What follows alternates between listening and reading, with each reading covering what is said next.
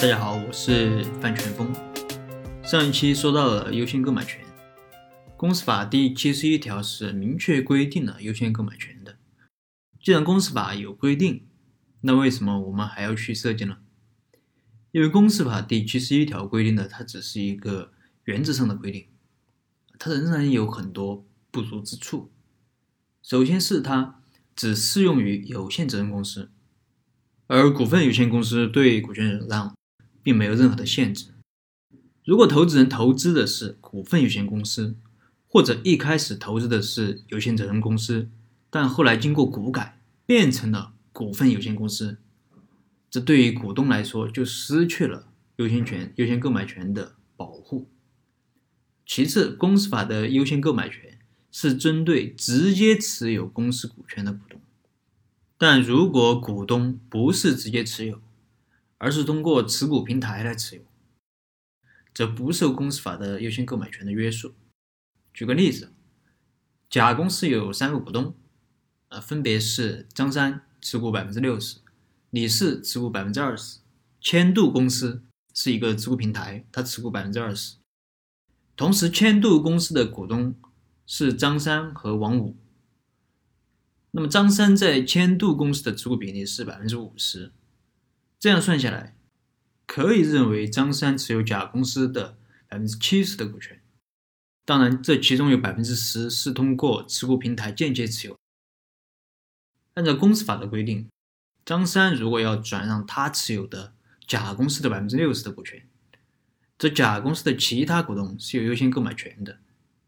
但如果张三转让的是他持有千度公司的股权，也就是这个持股平台的股权。这甲公司的其他股东是没有优先购买权的，这就是公司法第七十一条的不足之处，它只能约束直接持有公司股权的，而不能约束间接持有公司股权的。那么在优先购买权设计的时候，我们就要明确的约定，创始人通过转让其持股平台的权益，从而间接实现转让公司股权的行为，也应当受到优先购买权的约束。这里的创始人，我们可以做一个广义的理解，它不仅包括了公司的创始股东，还包括了做过股权激励的高管和员工。那还有一个问题就是，按照公司法的第七十一条规定，所有股东他都有一个优先购买权，但这肯定不是投资人想要的，投资人想要的肯定是一种排他的优先购买权，也就是只有我投资人有，而其他的股东没有优先购买权。但这样又会出现一个新的问题，就是公司它可能不止一个投资人，那么多投资人都想行使优先购买权怎么办？对于这个问题，一般两种方案。那第一种就是，啊，第一种就是当然是想买的投资人按照自己所持的持股比例来分配这个转让的股权。那另一种就是按照不同的轮次优先行使优先购买权。比如说 C 轮的投资人。他可以优先行使，